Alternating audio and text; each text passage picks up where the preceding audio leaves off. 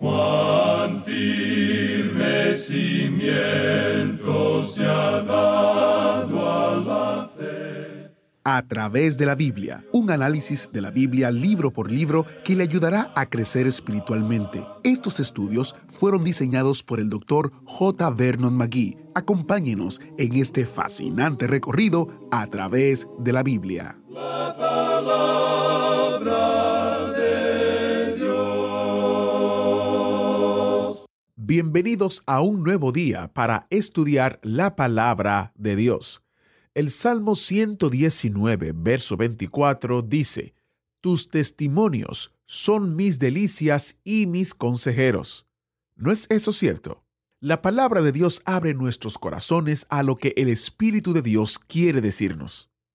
Estamos muy contentos de que haya decidido acompañarnos hoy para otro estudio de la palabra de Dios con nuestro maestro Samuel Montoya, presentándonos la enseñanza bíblica del doctor J. Vernon McGee. Nuestro recorrido de cinco años a través de la Biblia entera nos lleva hoy al Cantar de los Cantares capítulo 1, comenzando en el versículo 4. En el día de hoy solo vamos a estudiar cinco versículos hasta el versículo 8. Iniciamos este tiempo en oración. Padre Celestial, gracias. Gracias por cómo tu palabra penetra en nuestras vidas y nos da esperanza, vida y fe. Te pedimos que abras nuestros corazones a lo que tu Espíritu quiere decirnos. Remueve nuestros corazones de nuevo hoy y llénanos de toda sabiduría y conocimiento espiritual, mientras nosotros confiamos en ti. En el nombre de Jesús oramos. Amén. Con nosotros, nuestro maestro Samuel Montoya y el estudio bíblico de hoy. En nuestro programa anterior, amigo oyente, llegamos hasta el versículo 4 del capítulo 1 de este libro de Cantar de los Cantares. Allí encontramos esa relación íntima que nosotros deberíamos tener con el Señor Jesucristo, donde encontramos la emoción y el éxtasis de haber sido llevados a su presencia por el Espíritu de Dios, y que Él ha sido hecho una realidad para nosotros. Cuán maravilloso es ser en el día de hoy, amigo oyente. Y nosotros deberíamos conocerle a Él mucho mejor y también deberíamos ser sus representantes. Esto ha sido expresado en una forma tan maravillosa que en realidad hallamos que no podemos obtenerla. Es demasiado elevada para nosotros. Y leemos en el versículo 4, Atráeme, en pos de ti correremos. Cuán maravilloso es eso porque la esposa se da cuenta inmediatamente que ella no puede llegar a ese nivel tan elevado. El pensamiento que se presenta aquí es que únicamente el Espíritu de Dios es quien nos puede sacar de nuestra impotencia. Todo lo que el Padre me da, dijo Jesús, vendrá a mí, y el que a mí viene no le echo fuera. También dijo, ninguno puede venir a mí si el Padre que me envió no le trajere. El Padre y yo una cosa somos. Por tanto, nosotros tenemos que clamar a Él. Usted recuerda que Él le dijo a sus discípulos, No me elegisteis vosotros a mí, sino que yo os elegí a vosotros. Yo salí a buscarlos a ustedes. Y amigo oyente, Él está buscando a usted en el presente.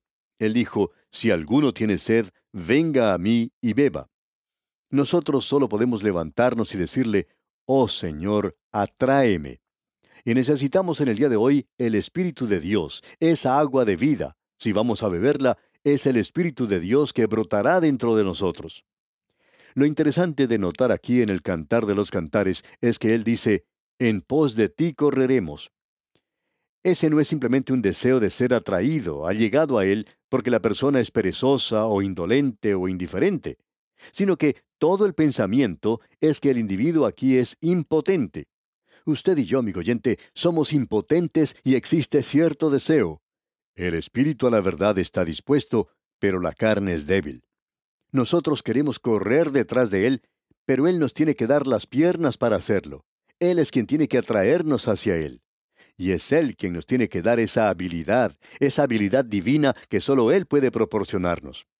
Es como la Escritura dice, por lo cual, levantad las manos caídas y las rodillas paralizadas, pero los que esperan a Jehová tendrán nuevas fuerzas, levantarán alas como águilas, correrán y no se cansarán, caminarán y no se fatigarán. Ahora aquí se nos dice en este versículo 4 del capítulo 1 de Cantar de los Cantares, el rey me ha metido en sus cámaras. Eso es lo que tenemos aquí. Atráeme, en pos de ti correremos. Y él tiene que responder eso porque nosotros no podemos obtener ese nivel. El rey me ha metido en sus cámaras. Y esas cámaras aquí mencionadas son el secreto de su presencia, su pabellón, y el secreto de su tabernáculo, el santuario, el lugar santo, el lugar secreto donde no existe ningún ruido de la multitud ni de la muchedumbre.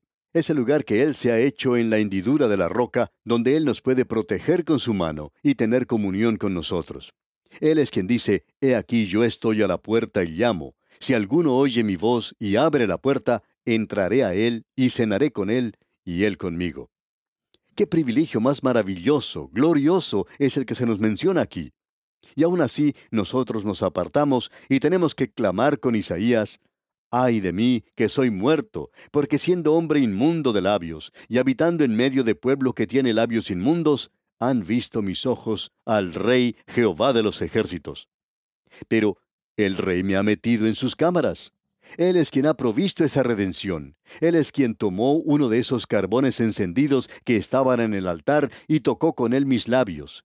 Es Él quien realizó el sacrificio supremo y entonces podemos decir, nos gozaremos y alegraremos en ti. Y yo creo que hoy necesitamos un poco más de gozo en nuestras iglesias. Necesitamos en la actualidad un poco más de gozo en nuestras vidas. Juan dice, estas cosas os he escrito para que vuestro gozo sea cumplido.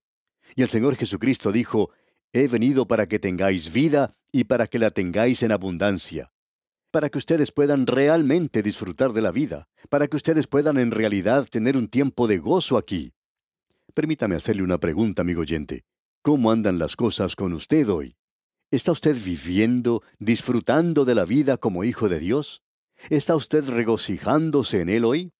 ¿Está Él cerca de usted en la actualidad? ¿Está usted cerca de Él en este momento? Dejemos todas estas cosas superfluas a un lado en el día de hoy. Dejemos de estar jugando a la iglesia. Dejemos de lado este asunto de decir yo pertenezco a un grupito muy selecto y he tenido esta experiencia y aquella otra experiencia. Ah, amigo oyente, ¿significa el Señor Jesucristo algo para usted en la actualidad? ¿Está usted cerca de Él hoy? Aquí leemos el Rey me ha metido en sus cámaras. Nos gozaremos y alegraremos en ti. Nos acordaremos de tus amores más que del vino. Con razón te aman. Amigo oyente, me imagino que hoy en cualquier lugar donde usted se encuentre, probablemente habrá, literalmente hablando, millones de personas que están tratando de ocupar un lugar frente al bar. ¿Por qué? Bueno, si yo estuviera en la condición que ellos se encuentran, quizá haría lo mismo. Necesitan algo para enfrentarse a la vida. Hay muchos hombres que opinan que eso es lo que tienen que hacer para poder realizar esos negocios. Y muchas personas hacen eso para enfrentarse a la vida solitaria que tienen que vivir. La vida es para ellos demasiado, es demasiado complicada en el presente. Amigo oyente, si usted es un hijo de Dios, usted puede recordar que Cristo le ama, que el amor de Dios está siendo derramado en nuestros corazones por el Espíritu Santo que nos ha sido dado. Y Él quiere que ese amor sea algo real y verdadero en nosotros. Él quiere manifestar su amor en usted y es mucho mejor que el estar enfrente de un bar emborrachándose. No os embriaguéis con vino, dice la Escritura, en lo cual hay disolución. Antes bien, sed llenos del Espíritu. ¿Recuerda usted lo que el apóstol Pablo dijo allá en su epístola a los Efesios, inmediatamente después de ese versículo que acabamos de leer? Podemos hacer un pequeño repaso de lo que tuvimos en la epístola a los Efesios. Lo que él había dicho fue sencillamente lo siguiente. No os embriaguéis con vino, en lo cual hay disolución, antes bien sed llenos del Espíritu, hablando entre vosotros con salmos, con himnos y cánticos espirituales. Me gusta mucho lo que dijo. Él dijo hablando y no cantando, porque muchos de nosotros no podemos cantar. Pero estamos seguros que usted puede hablarlo, usted lo puede decir, no creemos que eso sea una dificultad para los miembros de su iglesia el que usted dijera, alabado sea el Señor. Creemos que sería algo maravilloso el decirlo. En algunos lugares, si usted lo dice cerca de los miembros de su familia, quizá algunos de ellos quisieran enviarlo a usted a ver un psiquiatra. Y en algunos lugares, en algunas iglesias, si le escucharan a usted decir eso, quizá le invitaran a salir fuera porque alguno puede pensar que algo le ha ocurrido a usted. Ah, amigo oyente, pero necesitamos alabar al Señor hoy. ¿Por qué? porque nos acordaremos de tus amores más que del vino. Con razón te aman. ¿A quién se está refiriendo aquí? Bueno, a aquellos que le pertenecen. Son los que han dicho, atráeme. Y Él los levantó y ellos ahora van a correr esa carrera. Están mirando al Señor Jesucristo, el autor y consumador de nuestra fe. Eso es lo que quiere decir aquí, amigo oyente. La vida cristiana es un asunto de amor. Nosotros le amamos a Él porque Él nos amó primero. Si usted no le ama a Él, amigo oyente, entonces la verdad es que no vale la pena seguir adelante. Sería mejor dejarlo todo de lado, ya que no puede tener ningún sentido. Él le ama a usted y Él se entregó a sí mismo por usted. Ahora Él dice, yo quiero vuestro amor. Eso es lo importante. Eso es lo que sella todo esto. ¿Y quiere usted, amigo oyente, encontrar una respuesta a eso? Ya hemos visto eso antes en un lenguaje diferente. Permítame regresar a un salmo maravilloso, el Salmo 63. Hemos recibido tantas cartas de oyentes que nos han dicho, ah, pero ustedes recorrieron el libro de los salmos demasiado rápido. Hubo bastante gente que escribió indicando eso. Algunos decían, ustedes viajan en ese autobús bíblico demasiado rápido. Bueno, amigo oyente, permítanos decirle que estamos viajando al límite de la velocidad. Tenemos un programa de cinco años que finalizar, así es que debemos cuidarnos de la velocidad que usamos. No nos gusta pasar demasiado rápido sobre terreno tan maravilloso como este. Quizá deberíamos tener un programa de diez años en lugar de cinco, pero lo importante es que tenemos que mantener esa velocidad. Vamos pues a leer en el Salmo 63, versículo 1. Dios, Dios mío eres tú, de madrugada te buscaré, mi alma tiene sed de ti, mi carne te anhela, en tierra seca y árida donde no hay aguas. ¿Tiene usted, amigo oyente, sed de él? El Señor dice, si alguno tiene sed, venga a mí y beba. Mi alma tiene sed de ti, dice el salmista. Mi carne te anhela, en tierra seca y árida donde no hay aguas.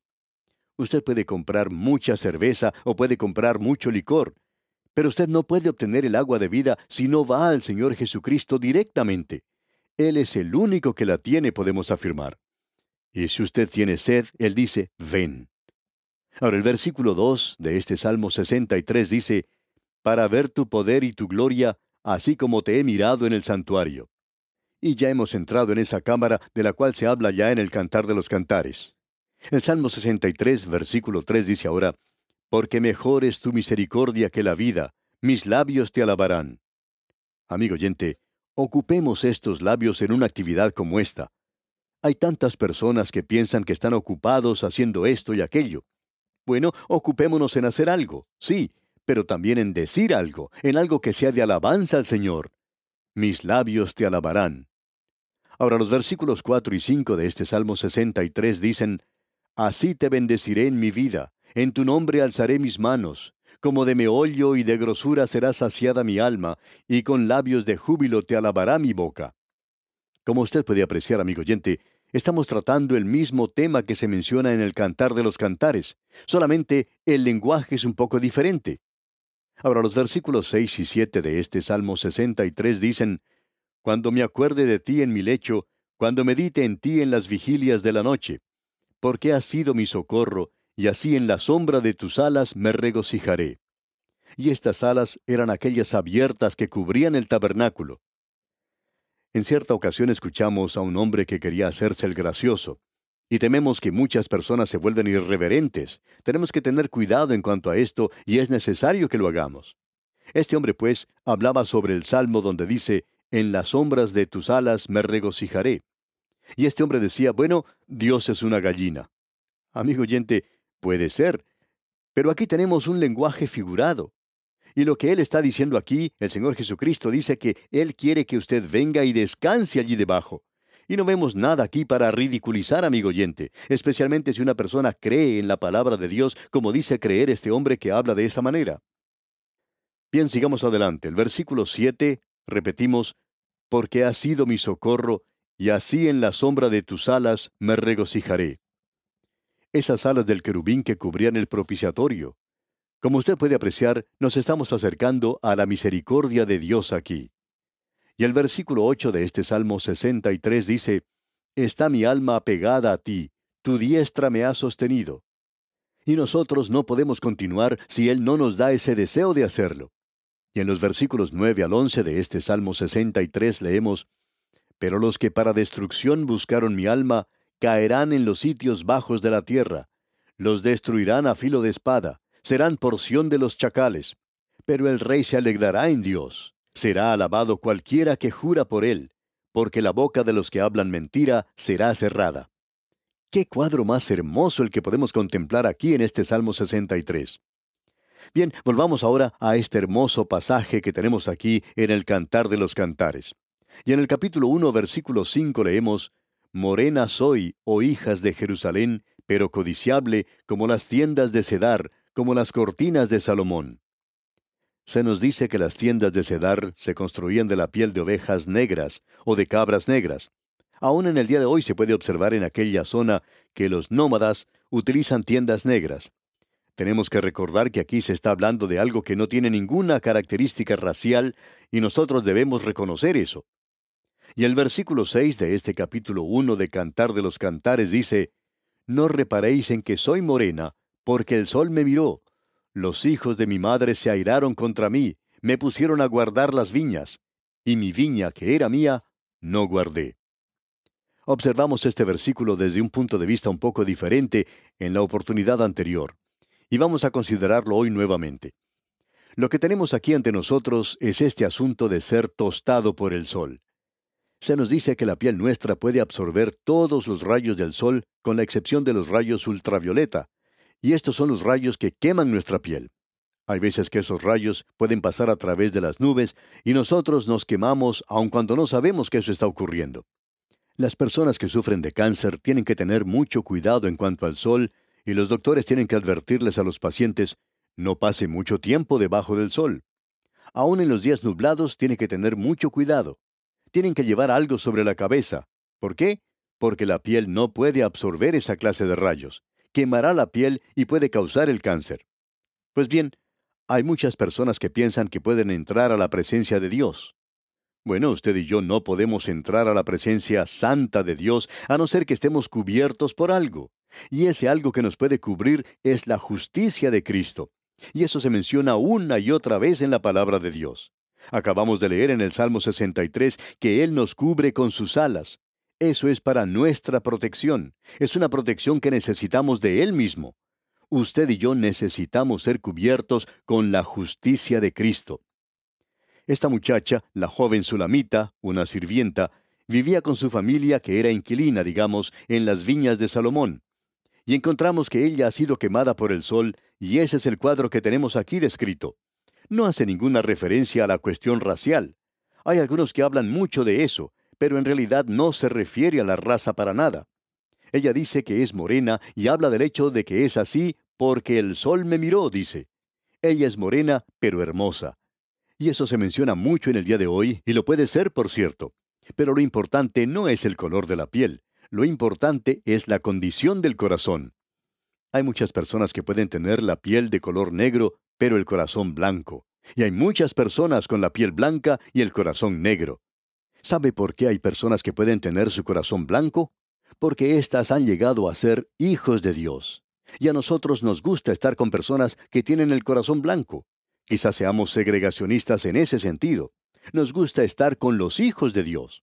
Pues bien, el cuadro que tenemos aquí es el que esta muchacha ha sido tostada por el sol, ha tenido que trabajar a la intemperie. Ella dice, los hijos de mi madre se airaron contra mí, me pusieron a guardar las viñas, y mi viña, que era mía, no guardé.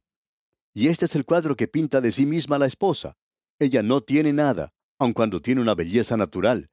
Ella dice que no tiene nada que la pueda recomendar porque nos dice que no ha podido tener cuidado de su propia belleza lo que en realidad indica que es ella misma, que no ha podido cuidar de ella misma.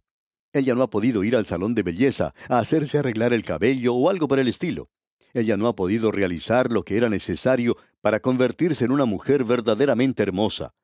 Eso ha tenido que dejarse de lado porque había sido obligada a trabajar duramente. El hombre en la presencia de Dios, amigo oyente, no es algo hermoso. Si usted piensa que la razón por la cual Dios está interesado en nosotros es porque somos personas tan hermosas, tan buenos y dulces, pues está equivocado. nosotros no somos nada lindo de contemplar. Y amigo oyente, también hemos sido quemados por el sol. Nosotros no somos nada atractivos, nada atractivo para Él. Y aún así, Él nos ve y dice que va a embellecer a su esposa. Este es un cuadro hermoso. Cristo dice, Esposos, amad a vuestras esposas de la misma manera en que Cristo amó a la iglesia. Él se entregó a sí mismo por la iglesia. ¿Por qué? Bueno, para poder santificarla y limpiarla por medio del lavado de la palabra de Dios. Él va a llevarnos, por así decirlo, al salón de belleza. En muchos casos, desde luego que lo necesitamos. Para presentarse a sí mismo una iglesia gloriosa, sin mancha ni arruga ni algo parecido, sino que pueda ser santa y sin mancha. Es por esa razón que se nos dice aquí en el versículo 7 de este capítulo 1 de Cantar de los Cantares, Hazme saber, oh tú a quien ama mi alma, dónde apacientas, dónde cesteas al mediodía. Pues, ¿por qué había de estar yo como errante junto a los rebaños de tus compañeros? Es esa muchacha sulamita hablando al pastor con quien se acaba de encontrar. Y él le dice en la primera parte del versículo 8, Si tú no lo sabes, oh hermosa entre las mujeres, ve, sigue las huellas del rebaño. Ella dice, Yo he sido quemada por el sol y no he tenido oportunidad de ir al salón de belleza. Pero él le contesta, Tú eres hermosa. ¿Por qué? Porque Él nos ha redimido, amigo oyente. Él ha pagado el precio por nosotros. Ve, le dice, sigue las huellas del rebaño y apacienta tus cabritas junto a las cabañas de los pastores. Él le dice a ella que tiene que estar ocupada. Ella no tiene que ser como algunas de esas mujeres en la corte que nunca hacen nada, que tratan de estar a la sombra. Aquí tenemos a la esposa en el día de hoy, la iglesia, que tiene que estar ocupada esparciendo la palabra de Dios. Qué cuadro el que tenemos aquí en estos hermosos versículos, y que sin embargo pueden ser mal interpretados por algunas personas. Hemos andado lentamente en este terreno a propósito, amigo oyente. Queríamos destacar estos versículos. Podríamos recorrer de esta misma manera todo el cantar de los cantares, y aún así la gente nos podría decir, bueno, ¿por qué no se tomaron un poco más de tiempo para estudiar eso? Bueno, amigo oyente, solo podemos dedicar cierta cantidad de tiempo, pero vamos a destacar los puntos sobresalientes de aquí en adelante al recorrer las páginas de este hermoso libro del Cantar de los Cantares de Salomón. Por hoy vamos a detenernos aquí. Es nuestra oración que el Señor le bendiga en forma abundante. Muchas gracias al maestro Samuel Montoya por guiarnos y dirigirnos en el estudio de hoy. El Cantar de los Cantares pinta una imagen maravillosa del amor que Dios tiene por su amada. Esa palabra, amado, significa más, ¿no es cierto? Cuando usted sabe cuán rico es el afecto y el compromiso que Dios tiene hacia nosotros. Y hablando de amado, quiero hablarles de los recursos destacados que tenemos en este mes, que consiste en el comentario de Proverbios, Eclesiastés y Cantares en un solo volumen, y un librito titulado Amado, Lecciones de Amor del Cantar de los Cantares, escrito por el Dr. Magui. Para más detalles visite a través de la Barra destacado. Agradecemos que nos acompañara en el estudio de hoy. Le invitamos a que visite nuestro sitio en internet a través de la biblia.org. Ahí puede suscribirse para recibir las notas y bosquejos de lo que estamos estudiando y noticias del ministerio. También encontrará la variedad de libros y materiales gratuitos que tenemos para usted. El sitio es a través de la biblia.org. Todo lo que hacemos es posible gracias al Señor y a personas como usted que se unen a nosotros en la obra de llevar la palabra entera al mundo entero. A través de la Biblia es una producción de Radio Transmundial.